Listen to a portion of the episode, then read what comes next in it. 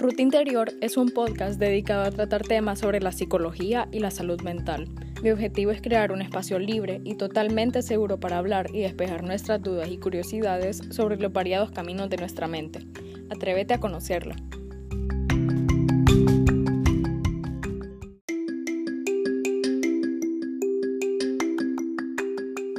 Sean bienvenidos a un nuevo episodio de Ruta Interior. En este episodio estaremos tratando un tema que muchos necesitamos reforzar. Este vendría siendo el mejorar nuestra relación con los errores que cometemos. Algunos de nosotros tenemos la idea errónea de que entre menos errores cometamos, mejor autoestima tendremos. Pero la parte errónea de esta idea entra en que tener autoestima no significa no cometer errores. Tener autoestima, de hecho, es tener una aceptación incondicional de tu persona por el simple hecho de ser valioso por sí mismo, independientemente de los errores cometidos. Para tener una mejor relación con nuestros errores es necesario redefinirlos, y esto no, no significa ignorarlos o no hacernos responsables de ellos. Significa cambiar nuestra interpretación para poder verlos como algo natural y valioso en nuestra vida. Esto nos va a permitir ser más flexibles y aprender de ellos. Si los vemos como una amenaza, por otro lado, a la larga se van a convertir en una amenaza porque van a paralizarnos emocionalmente y van a continuar atormentándonos.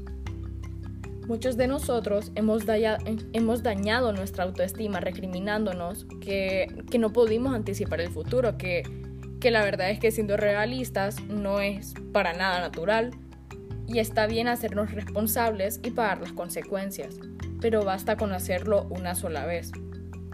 Es justo y necesario recordar que no, que no hay forma de aprender algo nuevo, una tarea o, una habilidad sin cometer errores. A esto se le llama aproximación sucesiva.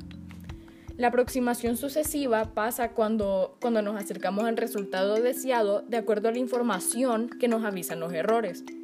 El problema entra cuando la perfección aparece y convierte este aviso en una acusación, en una culpa o incluso en un ataque. Y esto termina debilitándonos porque nos detiene de obtener un verdadero aprendizaje de la situación. Por lo general, elegimos la acción o inacción, que la inacción tiene más probabilidades de satisfacer nuestras necesidades. Esto va a variar dependiendo de la información, intuición, experiencia, estado emocional y físico que tengamos en el momento. En ocasiones, también limitamos ese tipo de información para tomar una decisión a la ignorancia, es decir, que desconocemos la situación, en, en base al olvido, es imposible recordar todas las consecuencias de todos los actos del pasado. Podría ser en base a la negación, es decir, que negamos errores anteriores y en vez de mejorarlos, nosotros los repetimos. Igualmente podría ser en base a la falta de alternativas porque simplemente no conocemos otra forma de actuar. Y finalmente puede ser en base a los hábitos, es decir, que no, que no se piensa en las consecuencias porque no se sabe que se está tomando una decisión. Es decir, que, que es una conducta arraigada. Ya que todo el mundo tiene una o más áreas en las que repetimos errores similares, yo te propongo hacerte las siguientes preguntas antes de tomar una decisión. Podrías preguntarte, ¿he vivido antes esta situación?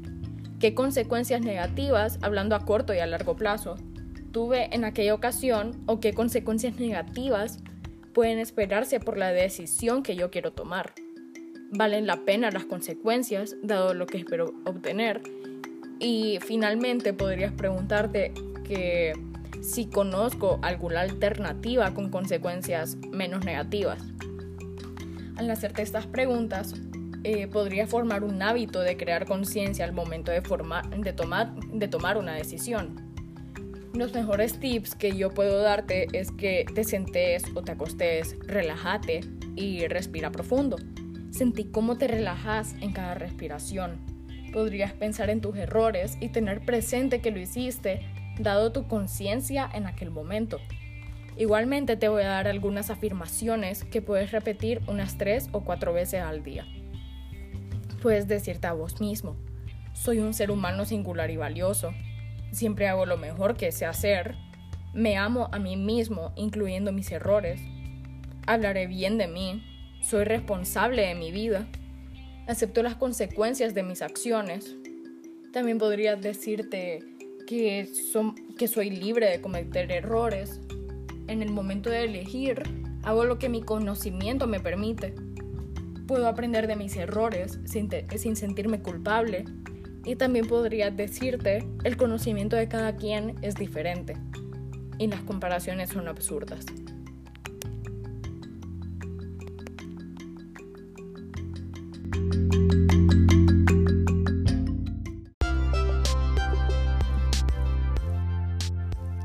Quiero agradecerte infinitamente por educarte sobre estos temas de salud mental que lastimosamente son tan estigmatizados, es decir, que son considerados un tabú en nuestra sociedad. Te espero en el próximo episodio.